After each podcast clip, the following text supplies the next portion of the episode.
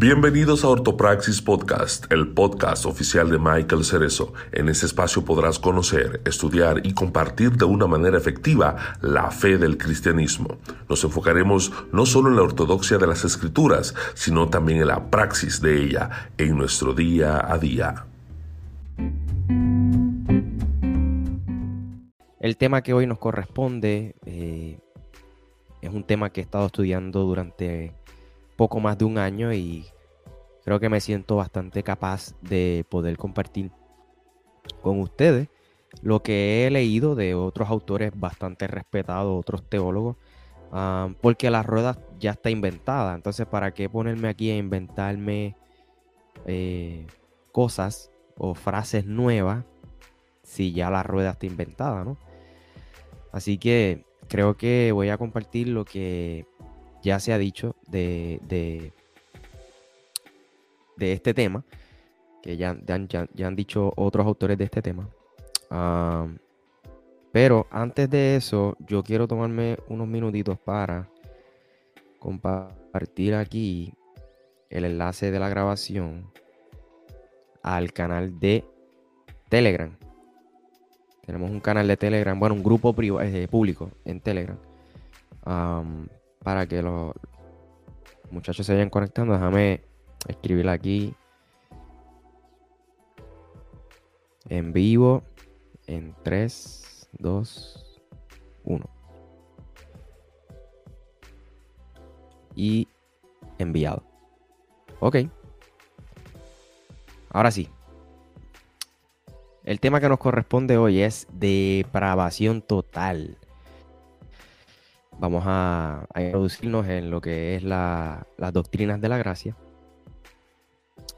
Eh, lamentablemente le han denominado, ¿no?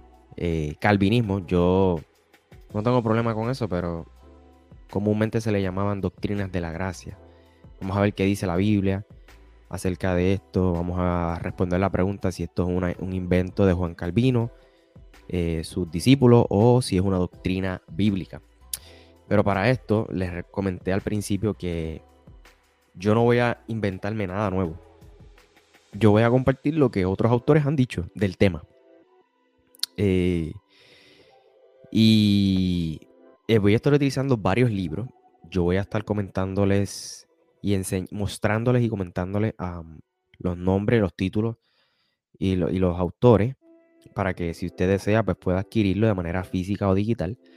Eh, estaré utilizando primero que nada el, libro del doctor R.C. Sproul de, que eh, se llama ¿Qué es la teología reformada? ¿Qué es la teología reformada? del doctor R.C. Sproul. También voy a estar utilizando el libro Sí Jesús, una introducción a las doctrinas de la gracia del autor Roger Smalling una, eh, Sí Jesús, una introducción a las doctrinas de la gracia de Royal, Royal Smalling. Eh, y por último, pero no menos importante, también voy a estar utilizando, eh, voy a estar utilizando el libro La fe de nuestros padres vive aún. Este sí lo tengo físico, los otros los tengo digital. Vamos a ver si se ve. Aquí está. La fe de nuestros padres vive aún. De el autor es Paul, Paul Paul Trick. No sé si lo estoy pronunciando bien, pero en fin, eh, voy a estar dejando los enlaces de los libros, tanto físicos como digitales, en la descripción de la grabación. Les recuerdo que eh, mi canal de YouTube se llama Michael Cerezo, me puedes buscar ahí, suscribirte, dar el botón rojo, activar la campanita, gratis, y de esa manera pues nos apoya. También puedes este, compartir oye, comentar algo en que estés en desacuerdo, con mucho respeto, obviamente. Eh, trata de que tus eh, comentarios estén fundamentados en la Biblia, por favor. No compartas nada que tú sientas o que tú entiendas. No, no, no. ¿Qué dice el texto bíblico? ¿Está bien? Con mucho respeto, como siempre. Y por favor, dale like y comparte eh, la transmisión. Eso le dice al algoritmo de YouTube que el video pues, está haciendo. está teniendo interacción, ¿no? Y eso nos permite que otras personas que aún no nos siguen o no se, han suscrito al canal, pues puedan ver el video. Y si me escuchas en mi podcast, también compártelo en tus redes sociales y taguéame. También me puedes conseguir en todas las redes como Michael o también como Ortopraxis Podcast. Sin nada más que agregar, luego de esta introducción, estos cinco minutos, voy a tratar de ser lo más breve posible, pero no me voy a quedar con nada. Les comentaba que voy, voy a estar utilizando el libro eh, específicamente de R.C. Sproul, que es la teología reformada, la segunda parte del libro, él em, comienza a hablar entonces de lo que es el calvinismo o los, las doctrinas de la gracia, comenzando con la depravación total. O en inglés, total depravity, de ahí sale el, acróstico del tulip. El tulip en, inglés es la flor del tulipán, si no me equivoco. Eh, y la T corresponde a total depravity o depravación total. El autor R.C. Sproul dice que eh, este término depravación total es confuso porque da la idea, estoy citando al autor, este, yo hice un resumen, si a usted le interesaría eh, adquirir este resumen, si no tiene el dinero para adquirir el libro, solo comuníquese conmigo en cualquiera de mis plataformas y con mucho gusto se lo envío eh, de manera privada o ah, puede, eh, puede entrar a, nuestro grupo, el cual es público, de Telegram llamado Reformando. Pero R.C. Sproul dice que el término depravación total es confuso porque da la idea de que la condición moral es depravación completa. Él dice que la depravación absoluta significa que la persona ha alcanzado su máxima capacidad de maldad. Sin embargo, esta doctrina no enseña que el hombre eh, es del todo malo. Dice eh, Sproul que el término depravación total, diferente a depravación eh, absoluta, se refiere al efecto del pecado y la corrupción en la totalidad de la persona.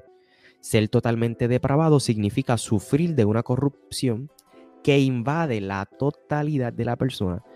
El pecado afecta a cada parte de nuestro ser, cuerpo, alma, mente y voluntad.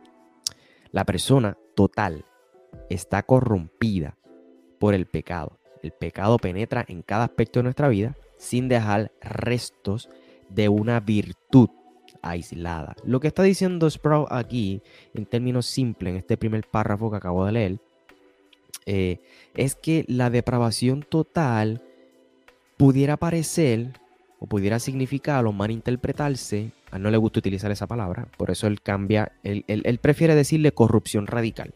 Y él explica por qué. Él dice, la depravación total a veces se entiende como que el ser humano es, eh, el ser humano es lo más malo que puede ser. Pero nosotros, nosotros sabemos que no todos los seres humanos son igual de malos eh, o al mismo nivel de maldad o han llegado al mismo nivel de maldad que Hitler, por ejemplo. Los seres humanos, los seres humanos que están totalmente depravados hacen cosas buenas, cosas buenas ante los ojos nuestros. Eh, así que eh, la depravación total no significa que el hombre es lo más malo que puede ser. Es malo, pero no, lo, no es totalmente... No sé si me estoy eh, trabando yo aquí, pero no significa que el hombre es absolutamente malo en el sentido de que la persona ha alcanzado su máxima capacidad de maldad. Es en ese sentido. Cuando hablamos de depravación total, hablamos de que eh, toda la facultad del ser humano está corrupta. Estamos hablando de mente, estamos hablando de alma, estamos hablando de cuerpo y estamos hablando de la voluntad del hombre. él dice que el mejor término para describir esta doctrina es depravación eh, eh, o corrupción radical. ¿Por qué? Porque la palabra radical se deriva del latín y del latín radix, que significa raíz. Decir que la raza humana es radicalmente corrupta, pues implica que el pecado penetra a la raíz o al centro de nuestro ser. No somos pecadores porque pecamos. Pecamos porque somos pecadores. O sea, yo no soy pecador porque peco. No, no, yo peco porque soy pecador. O sea, yo no me convierto en pecador cuando peco. No, no, yo peco porque ya yo soy pecador. Eh, desde la caída, la naturaleza humana ha estado corrompida. Eh, nacemos con esta naturaleza de pecado. La naturaleza del ser humano está corrompida. Nuestros actos de pecado fluyen de esta naturaleza corrupta. Ahí entonces nos encontramos con el apóstol Pablo cuando cita el Antiguo Testamento y él resume la, eh, la condición universal del pecado. Pablo dice, ¿a qué conclusión llegamos? ¿Acaso los judíos somos mejores? De ninguna manera. Ya hemos demostrado que tanto los judíos como los gentiles están bajo el pecado. Así está escrito, no hay un solo justo, ni siquiera uno, no hay, no hay nadie quien entienda, no hay quien busque a Dios, todos se han eh, descarriado, aún se han corrompido, no hay quien haga lo bueno, no hay uno solo. Eh, su garganta es sepulcro abierto, con su lengua prefieren engaños, veneno de víbora hay en sus labios, llena está su boca de maldiciones y de amargura. Veloces son sus pies para ir a, derramar sangre, dejan ruina y miseria en sus caminos y conocen la senda y no conocen la senda de la paz. No hay temor de Dios delante de sus ojos. Romanos capítulo 3, versículos del 9 al 18. Cuando Pablo dice que nosotros estamos bajo el pecado, él está usando ese tipo de lenguaje para estar bajo, eh, para estar bajo del pecado.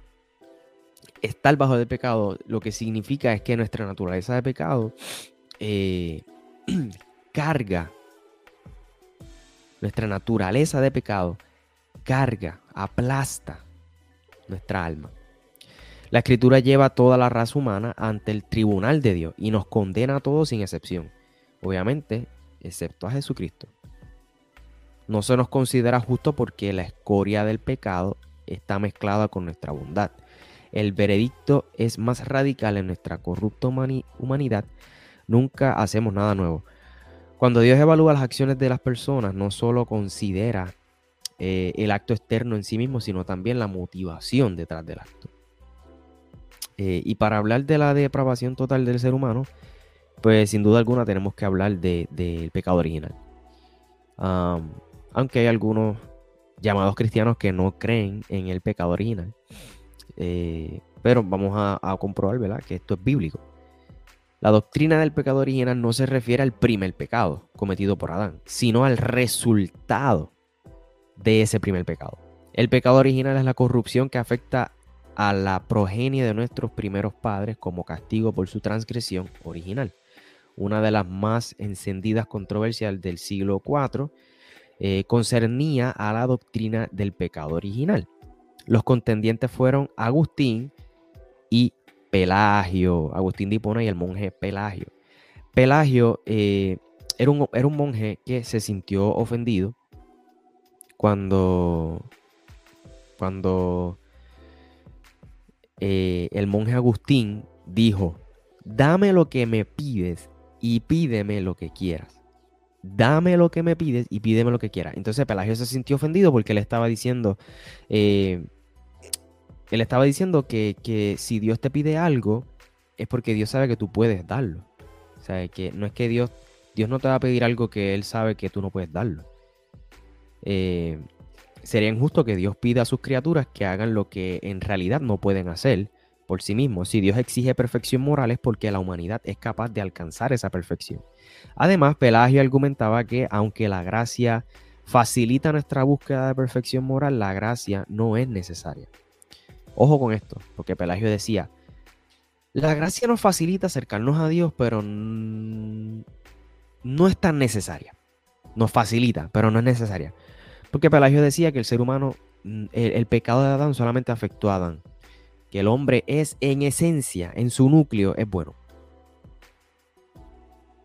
En el centro, en el núcleo, en la raíz, el ser humano es bueno. Eso decía Pelagio.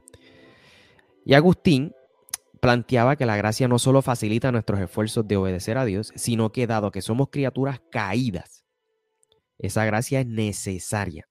Antes de la caída, el requisito de la perfección moral ya estaba presente. La caída no cambió el requisito, sino que nos cambió a nosotros. Lo que una vez fue posible llegó a ser, sin la gracia, una imposibilidad moral. La opinión de Agustín tiene su raíz en la doctrina del pecado original que sostenía. Cuando escaló el debate, Pelagio apuntó sus armas a esta doctrina del pecado original. Él negó, obviamente, la noción del pecado original y planteó que la naturaleza humana no fue, eh, no solo fue creada buena, sino que eh, incontrovertiblemente buena. Él decía que la naturaleza humana eh, se puede modificar, pero las modificaciones son solo accidentales, no esenciales. Así que según Pelagio, el pecado no cambia nuestra naturaleza o nuestra esencia moral. En otras palabras, él estaba diciendo, podemos pecar, pero podemos permanecer básicamente bueno. Según Pelagio, el pecado de Adán solamente afectó a Adán. No habría ningún estado de corrupción heredado que se llame pecado original. La voluntad o albedrío del hombre sigue siendo completamente libre ah, y conserva la capacidad de ser indiferente. Es decir, no está predispuesto o inclinado hacia la maldad. Todos los hombres nacen libres de cualquier inclinación a pecar. Todos nacemos en la condición moral de que Adán disfrutaba eh, antes de la caída en el Edén. Pero Agustín planteaba que el pecado es universal y que la humanidad es una masa de pecado. El hombre es incapaz de, alcanzar el bien sin la obra de la gracia de Dios. No podemos volver a Dios así como es imposible que una vasija eh, vacía se llene a sí misma de agua. Pecamos por una necesidad moral porque actuamos según nuestra naturaleza caída. Hacemos cosas corruptas porque somos personas corruptas. Esa es la esencia de la condición de criaturas caídas. El tema de la corrupción innata dio a luz en la controversia entre Pelagio y Agustín.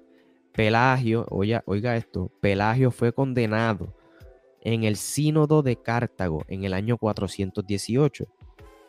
Los concilios posteriores reafirmaron la doctrina del pecado original y rechazaron la enseñanza de Pelagio. Aún en el concilio de Trento en el siglo XVI, dejó en claro que el pelagianismo es una grave distorsión del concepto bíblico de la caída. En cuanto al pecado original, Martín Lutero escribió según el apóstol y la simple percepción de aquel que está en Cristo Jesús, no es solo la ausencia de calidad en la voluntad, ni la falta de luz en el intelecto, o de una fuerza, o de una fuerza en la memoria. Más bien, es una completa carencia de rectitud que todas las cap y de todas las capacidades del cuerpo, del alma y de todo ser interior y exterior Junto con esto, dice Martín Lutero, es una inclinación a la maldad, un desagrado por lo bueno, un rechazo de la luz y la sabiduría por el amor. Eh, eh, es el amor por lo falso, un alejamiento de la buena obra, un desprecio de ellas y una atracción por lo que es malo. Y obviamente, pues Lutero está aquí hablando del apóstol Pablo. Eh, él estaba teniendo quizás en mente eh, Romanos capítulo 3, verso 11, donde dice, no hay ni uno que busque a Dios. Eso dice las escrituras. Eh, entonces, el, cuando hablamos de la depravación total, tenemos que sin duda alguna hablar del pecado original. Hay algunos que dicen que el pecado original no es posible porque si no Jesús no hubiese dicho, deja, deja los niños venir a mí porque de tal es el reino de los cielos. Algunos dicen que nacemos buenos y en el camino no, no eh, ¿verdad? No, nos, nos volvemos malos, malvados, pecadores, etc. Sin embargo, mi hijo tiene tres años y cada vez que mi hijo hace algo que está mal, mi hijo se esconde. Esconde las manos, no me, no me quiere mirar a los ojos. Entonces, ¿quién le enseñó eso a mi hijo? A un niño. Entonces, si nos dejamos llevar por la escritura, bíblicamente hablando, el apóstol Pablo en Romanos, capítulo 1, capítulo 2, capítulo 3, condena a toda la raza humana. Específicamente en Romanos 3, capítulo 11, donde dice, que acabamos de leer, ah, dice por aquí, por aquí, por aquí, no hay ni uno justo, no hay ni uno que busque a Dios.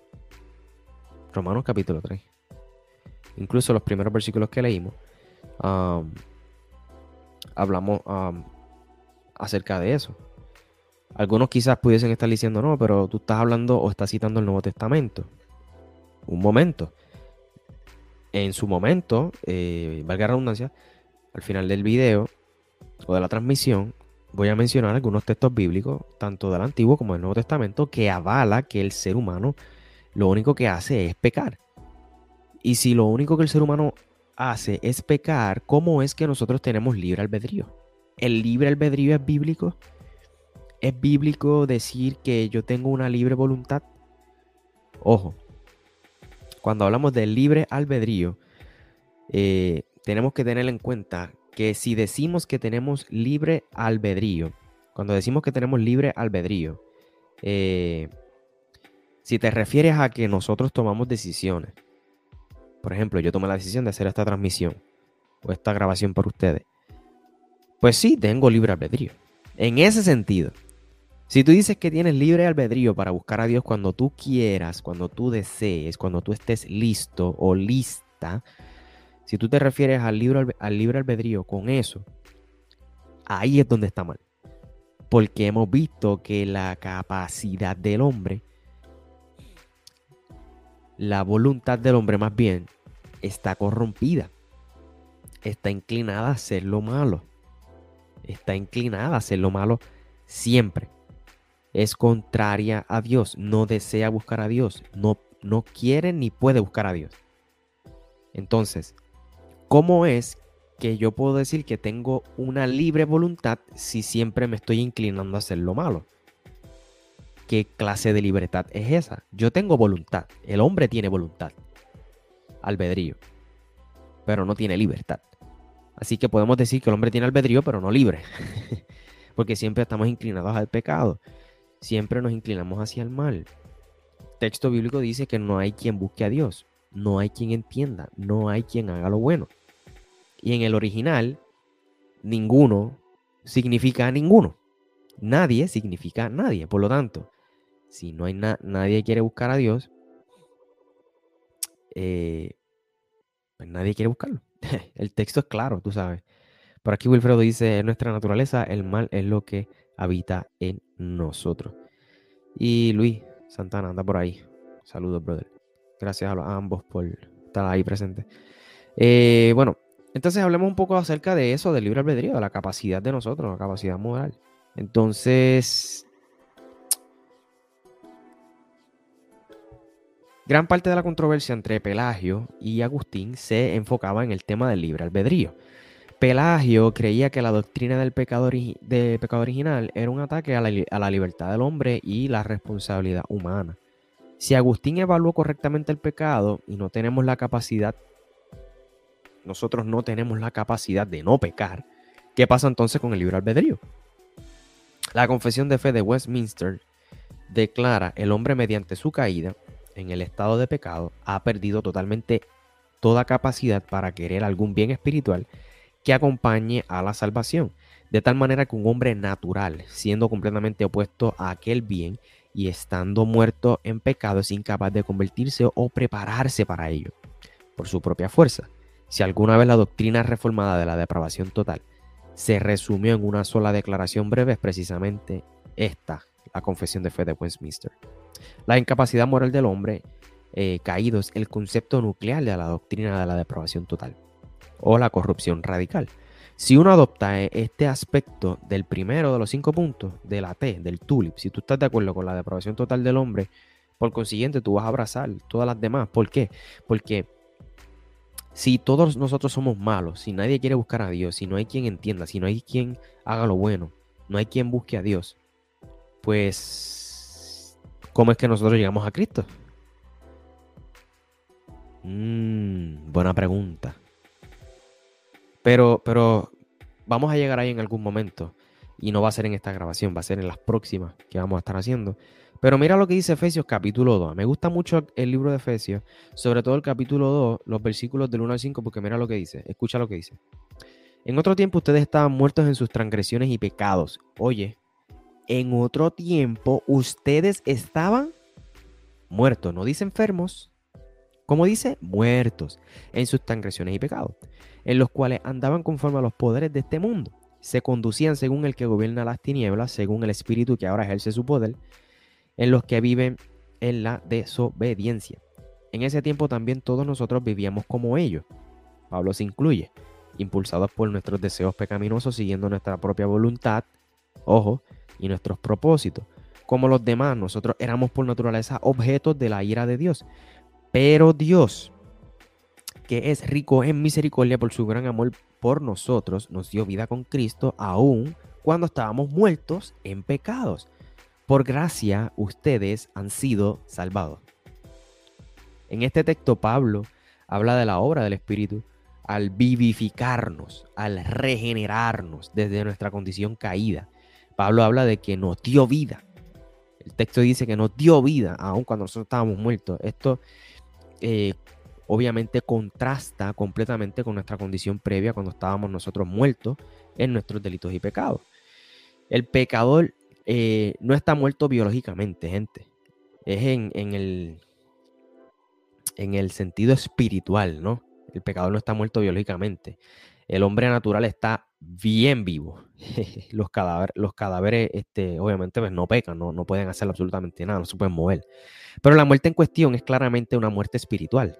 Pablo habla de que los seres humanos, eh, de que los muertos caminan, andan según un cierto camino que el apóstol llama el camino de este mundo.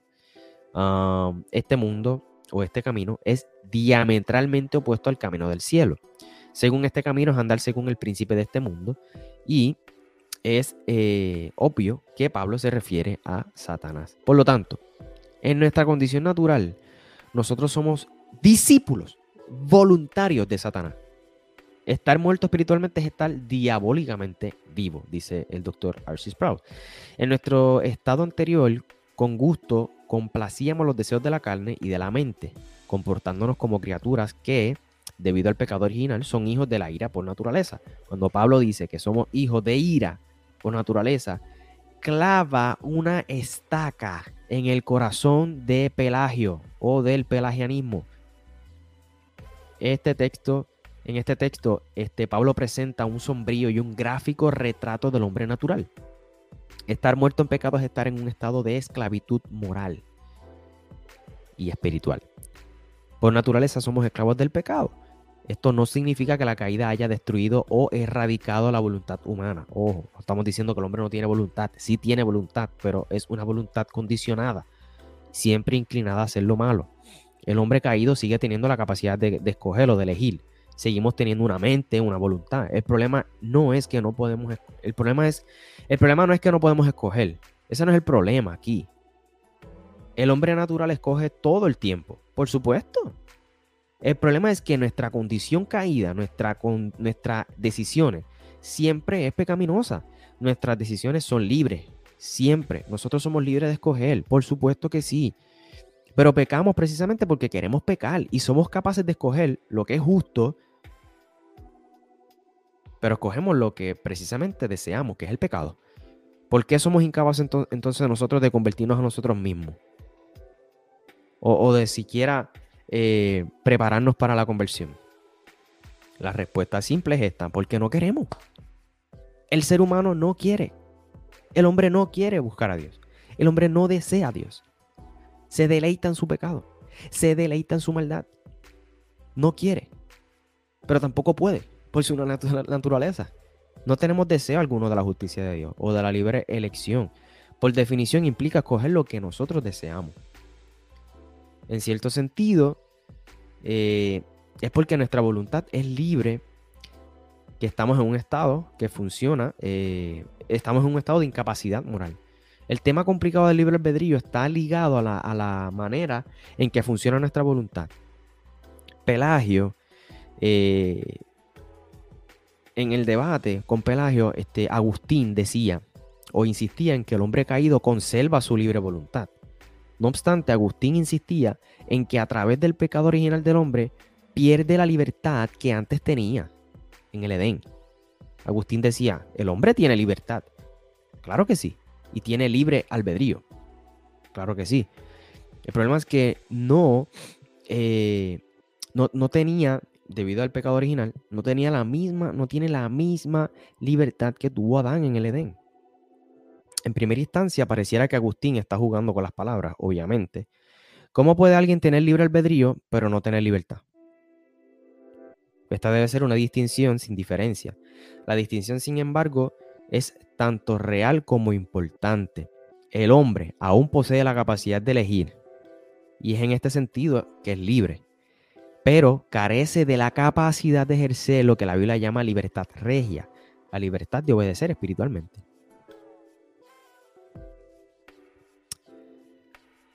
Y eh, Calvino, Jonathan Edwards adoptaron la doctrina del pecado original, este, no porque la haya compartido Agustín Dipona, sino porque es bíblica. Es lo que comparte el texto bíblico. y Pablo expresa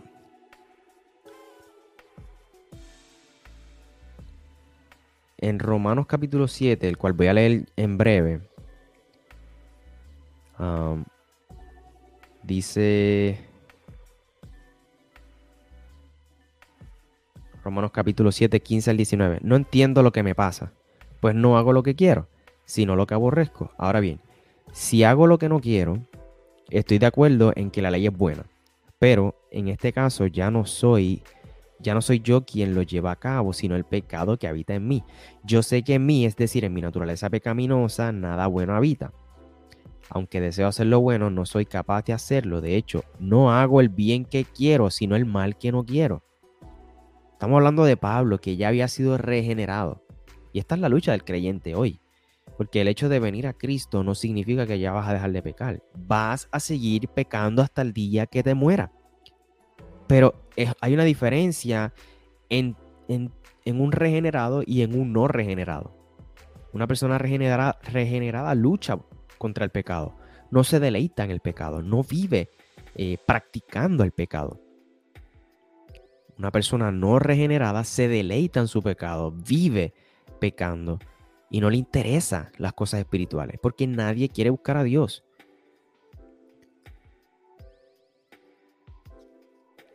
Dice el autor, R.C. Sproul, um, en la confesión de, de fe de Westminster, dice lo siguiente. Cuando Dios convierte a un pecador y lo traslada al estado de gracia, lo libera de su esclavitud natural bajo el pecado y no solo por su gracia lo capacita para querer y hacer libremente aquello que es espiritualmente bueno. Pero a pesar de aquello, debido a la corrupción que aún queda en él, éste no obra perfectamente ni desea solamente lo que es bueno, sino que desea también lo que es malo. Solamente que en el estado de gloria la voluntad del hombre es hecha perfecta e inmutablemente libre para hacer únicamente lo que es bueno. La confesión entiende que una persona que está inclinada solo a una dirección, hacia la bondad o a la maldad, sigue siendo libre en cierto sentido. Por ejemplo, Dios es completamente libre, sin embargo es incapaz de pecar. Esta incapacidad tiene su raíz en el carácter de Dios, su rectitud interior por la que nunca desea pecar. Él es libre, pero, pero libre solo para la bondad esta falta de deseo por lo malo no disminuye la libertad de Dios, sino que la aumenta. Del mismo modo, en nuestro estado glorificado en el cielo seremos incapaces de pecar porque todos los eh, residuos de pecado original y deseos de pecar serán quitados. Seguiremos siendo libres de escoger lo que queramos, pero escogeremos siempre solo lo bueno porque será lo único que deseamos o vamos a desear. Esta es la libertad que Agustín describe como libertad en su grado máximo.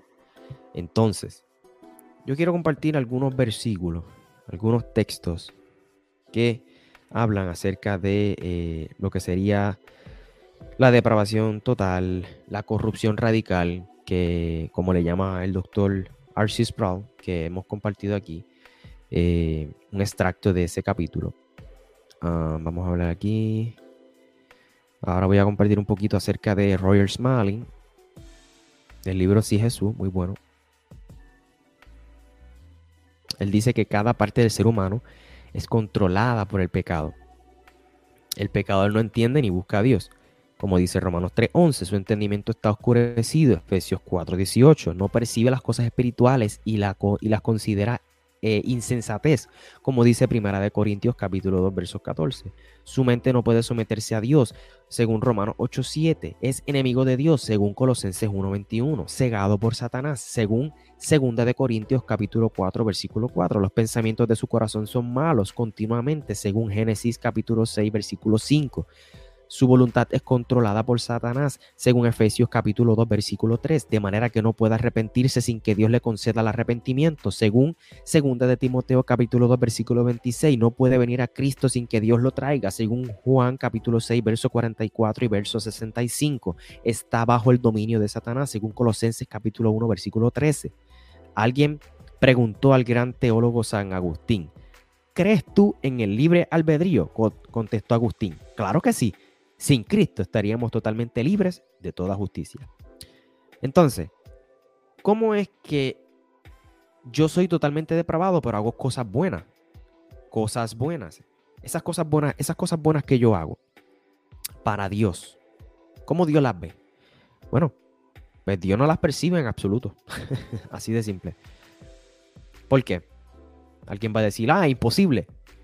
O sea que el hecho de yo hacer algo bueno, cortarle el patio a la vecina, ayudar a un viejito a cruzar la calle, eh, hacer obras de caridad, pintarle la casa al Señor que está incapacitado, este, esas cosas buenas no cuentan. Eh, no, te digo por qué. Chequéate.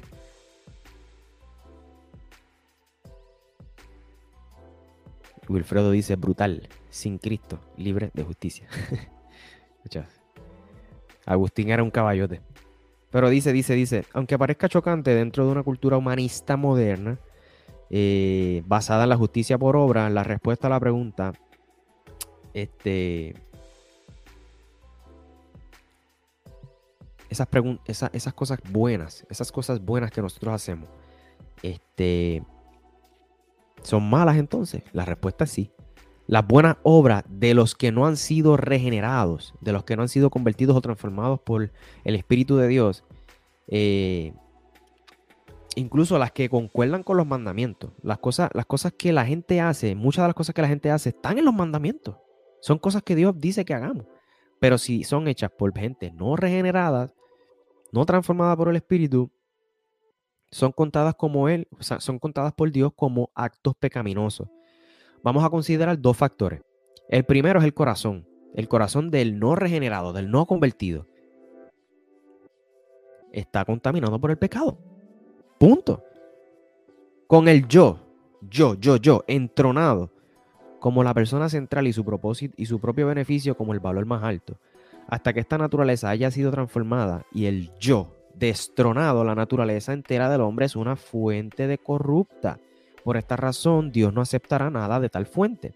Lo que, lo que proceda de una fuente corrupta contenderá o contendrá elementos de corrupción. Por ejemplo, si la raíz es corrupta, los frutos van a ser corruptos. Como dice Jesús en Mateo 7:17, el árbol malo da frutos malos. No es de extrañarse de lo que dijo Isaías. Todas nuestras justicias son como trapos de inmundicia. Isaías 64, verso 6, si no me equivoco. Las buenas cosas que nosotros hacemos son trapos de inmundicia. Las obras que uno, las obras de uno no son aceptadas hasta que su persona es aceptada. Y esto ocurre únicamente cuando la persona es justificada por la fe en Cristo. Los motivos de los no regenerados son siempre impuros. ¿Cómo nosotros sabemos esto? Porque todo lo que no proviene de fe es pecado, según Romanos capítulo 14, verso 23 y lo que es hecho por otros motivos que no es la gloria de Dios y la sumisión de su voluntad es una forma de rebelión sutil. Los no regenerados, los no convertidos, los no transformados, que hacen cosas buenas, como las personas aquí en Puerto Rico, muchos cantantes de música urbana, donando dinero, haciendo cosas buenas luego de huracán Fiona. Son cosas buenas para la gente. Para Dios son trapos de inmundicia. Porque el yo está entronado. Porque todo lo que no proviene de fe es pecado, según Romanos capítulo 14, verso 23. Y lo que es hecho por otros motivos, que no es, la que no es glorificar a Dios, es una rebelión contra Dios. Eso no lo digo yo, lo dice el texto. Los no regenerados nunca son más corruptos que cuando están realizando caridades. La única cosa que podría ser más pecaminosa sería la realización de actos religiosos. Tales obras sirven para convencerse de que son básicamente buenas personas y que seguramente Dios está contento con ellos. Si fueran motivos para agradar a Dios y someterse a su voluntad, harían la primera cosa que Él quiere, ¿Qué Dios quiere? Lo primero que Dios quiere antes de que una persona haga buenas obras es arrepentirse. Eso es lo que Dios desea, arrepentimiento y fe. Y someterse a la autoridad de su palabra y el señorío de Jesucristo. Eso es lo primero que Dios quiere, no que hagamos cosas buenas.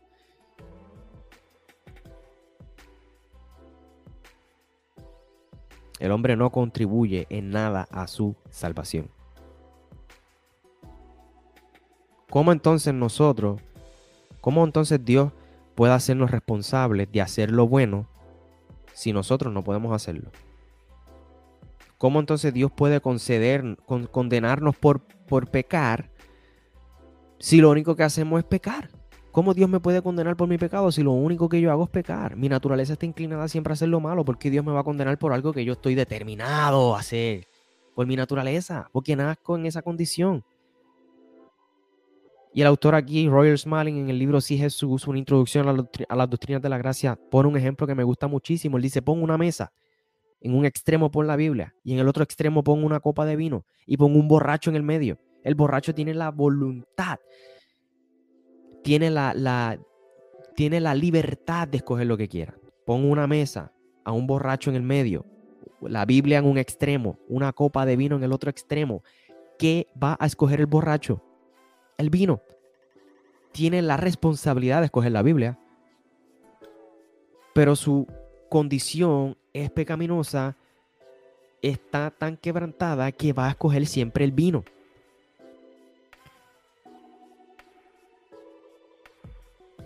Él tiene la libertad de escoger lo que quiere, pero lo, que quiere se determina por su naturaleza interna se puede interpretar mal ciertos eh, textos bíblicos por confundir la diferencia entre la libertad y la capacidad. Tales textos manifiestan lo que el hombre debe hacer, no lo que puede hacer. El pecador nunca está libre de su responsabilidad para obedecer a Dios. El bosquejo abajo nos muestra esta, paradoja entre la responsabilidad del hombre y su incapacidad. Hablemos de cuál es la responsabilidad del ser humano versus cuál es su incapacidad dice um, en Mateo 11:29 que debemos venir a Cristo. Pero en Juan capítulo 6, verso 44 dice que nadie puede venir a Cristo. Debemos venir a Cristo, pero nadie puede venir a Cristo. Debemos arrepentirnos. Hechos capítulo 3, verso 19. Pero nadie quiere... Eh, el arrepentimiento es concedido únicamente por Dios según 2 Timoteo capítulo 2, verso 25.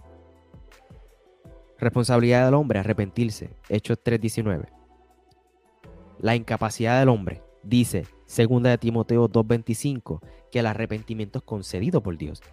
Nosotros tenemos la responsabilidad de creer, Juan 3:16. Pero según Filipenses 1:29, creer es concedido por Dios. Me viene a la mente Efesios capítulo 2. en eh, uno de los primeros versículos, la fe es un don de Dios, no es un don nuestro. Yo no tengo fe en Cristo porque nace fe de mí, no. Si yo estoy muerto según capítulo 2 de Efesios, muerto, muerto, no enfermo, muerto, mis delitos y pecados, un muerto no puede hacer nada. ¿Cómo es que yo puedo tener fe en Cristo? La fe es un don de Dios. Dios primero me resucita, me regenera, me transforma y luego deposita fe en mí. Entonces yo abrazo a Cristo. Nosotros tenemos que guardar la ley de Dios, según Romanos capítulo 2, verso 13. Pero nadie puede guardar la ley según Romanos capítulo 8, verso 4. La incapacidad total del hombre no le libra de su responsabilidad. Después de todo, no es culpa de Dios que el hombre peque. El pecado del hombre no le quita a Dios su propia santidad ni tampoco su derecho de mandar lo que es justo. No son fuerzas exteriores al hombre lo que le obligan a pecar, sino su fuerza interior, es decir, su propia naturaleza pecaminosa.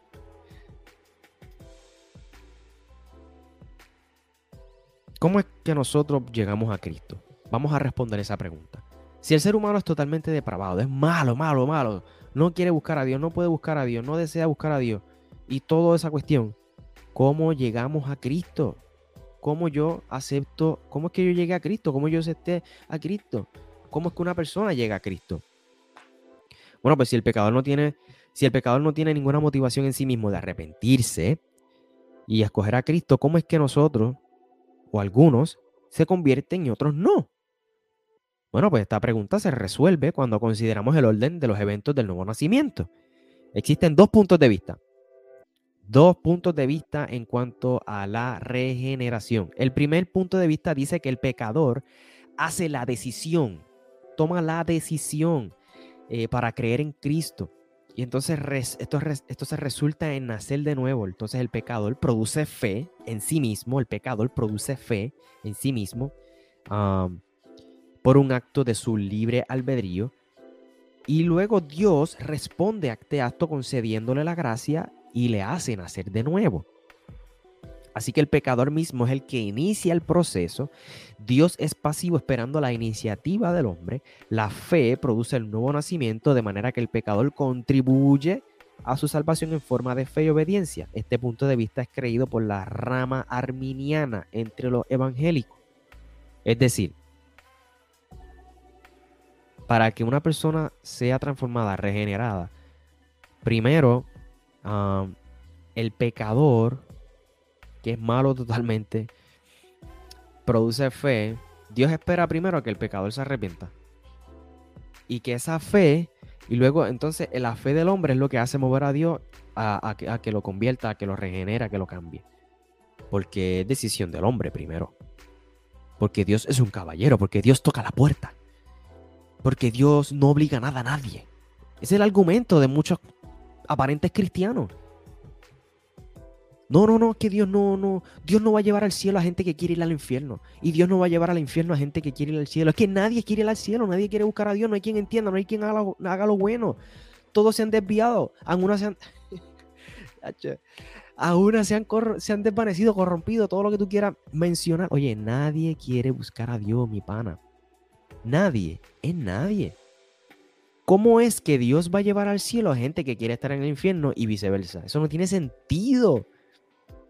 ¿Cómo es que el pecador que está muerto en sus delitos y pecados, según Efesios capítulo 2, Dios tiene que esperar por el hombre a que produzca fe? Si el hombre no quiere buscar a Dios. ¿Cómo es que nosotros llegamos a Cristo, a recibir a Cristo? ¿Cómo es que unos se convierten y otros no? Vamos a ver qué dice la Biblia. Bíblicamente hablando. El segundo argumento es el bíblico. Porque dice que el pecador está muerto, punto, en pecado, no puede hacer nada, por lo tanto es incapaz de creer en Dios. Pero Dios, por un acto soberano suyo, de su misericordia y por gracia, hace nacer de nuevo a los que Él ya había escogido para la salvación antes de la creación del mundo. El pecador es totalmente pasivo en el acto de nacer de nuevo. Dios es el que lo inicia. Y entonces al pecador, al nacer de nuevo, tiene una nueva naturaleza, ya no eh, una naturaleza solamente inclinada a hacer lo malo. Eh, y entonces cuando esa persona es nacida de nuevo con una naturaleza libre, el pecador, este, el pecador tiene una nueva naturaleza, percibe las cosas divinas y pone su fe en Cristo. Así el nacer de nuevo produce fe y no viceversa. Entonces, la fe y la obediencia son los resultados del nuevo nacimiento y no son las causas. El hecho de que yo haya venido a Cristo no es porque yo decidí tener fe y obedecer a Cristo, no. La fe y la obediencia es la, los resultados, no son las causas. El pecador no contribuye en nada a su salvación, porque entonces sería una salvación por obra. Hay que tener fe, Michael. Sí, pero la fe no es tuya, la fe es un don de Dios. Efesios capítulo 2. La fe es un don de Dios. ¿Cómo es que un muerto puede tener fe? ¿Cómo es que un muerto puede hacer algo bueno? Es más, ¿cómo es que un muerto puede hacer algo? Un muerto no puede hacer nada.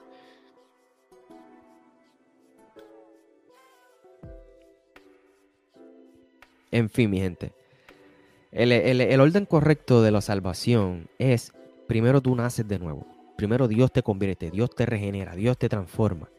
Luego de ese nuevo nacimiento viene la fe. Y luego eh, de, luego de la fe, entonces, ¿qué? Viene la justificación.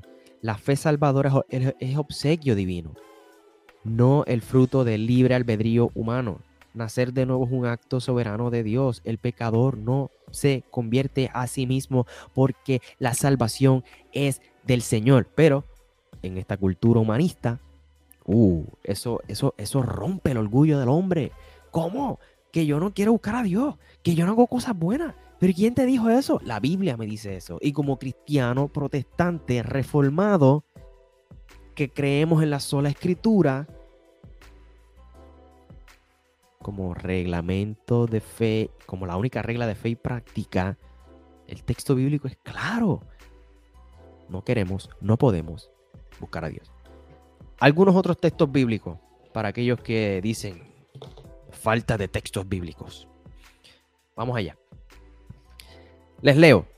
Dice Génesis 2, 16 al 17. Génesis 3, 10 al 11. Romanos 5, 19. Romanos 6, 23. Génesis 3, 19 al 24. Romanos 5, 1. Verso 12 y verso 17. Primera de Corintios 15, 21 y 22. Vamos allá. Eh, Efesios capítulo 2, verso del 1 al 3, Colosenses capítulo 2, verso 13, Salmo 51, verso 5, Salmo 58, verso 3, Juan capítulo 1, verso 12 y 13, Juan capítulo 3, verso 5 al 7, Juan capítulo 6, verso 44, verso 63 al 65, Efesios capítulo 2, verso 4 y 5. Eh, Primera de Pedro capítulo 4, verso 6, Génesis 6, 5, Génesis 8, verso 21, Eclesiastes 9, 3. Seguimos. en Romanos 6, 20, Efesios 2, verso 1 y 2, Segunda de Timoteo 2, 25, 26, Juan 3, Primera de Juan 3, 10, Tito capítulo 3, verso 3. Segunda de Crónicas, capítulo 6, verso 36, Job 15, 14, eh, al 16, Salmo 130, verso 3, Proverbios 29, seguimos Eclesiastes 7, 20, Isaías 53, verso 6, eh, Isaías 64, verso 6, Romanos 3, 9, Santiago 3, eh, verso 2 y verso 8, Primera de Juan 1, 8 y versículo 10, Mateo 5, 29 al 30. ¿Dónde más? ¿Dónde más? Ok, Mateo 7, 19, Mateo 10, 28, Mateo 11, 21 al 24, Mateo 13, verso 30 el verso 41 y 42 también, Mateo 13, 49 y 50, Mateo 18, verso 8 y 9, eh, Mateo 21, 41, Mateo 25, eh, perdón, 24, 51, Mateo 25, 30, Mateo 25, 32, 33, Mateo 25, 41, Segunda de Tesalonicenses, capítulo 2, verso 8 al 12, Segunda de Pedro 2, capítulo 4, versículo 9. ¿Quieren más texto? Segunda de Pedro, capítulo 3, verso 7 al 13, eh, libro de Judas, capítulo, versículo 12 y al 15. Oh, pero vamos a Apocalipsis. Apocalipsis capítulo 20, verso 10 al 15. Job 14, 4. Jeremías 13, 23. Mateo 7, 16, 18. Juan 6, 44, 65. Eso ya lo dijimos. Romanos 8, 9 al 14. ¿Algún otro texto bíblico? Ok, pues seguimos. Romanos 11, 35, 36. Primera de Corintios 2, 14. Primera de Corintios 4, 7. Segunda de Corintios 3, 3 5. Juan 8, 32 y verso 36. Romanos 6, del 6 al 8.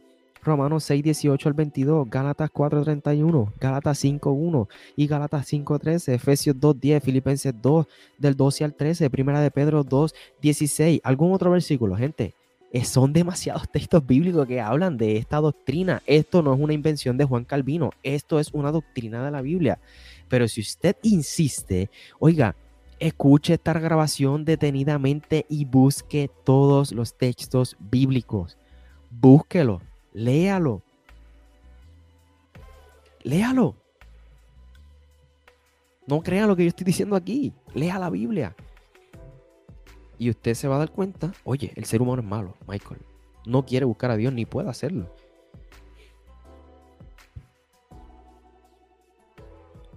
Juan 8:34 dice, de cierto Jesús respondió, de cierto, de cierto os digo que todo aquel que hace pecado, esclavo es del pecado. Romano 8, eh, digo Juan 8:44, vosotros sois del, de vuestro padre el diablo y los deseos de vuestro padre queréis hacer. Mm.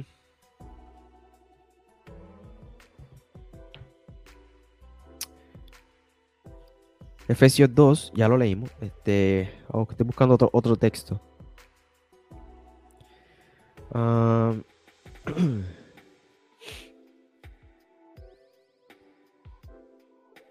Salmo 130, verso 3.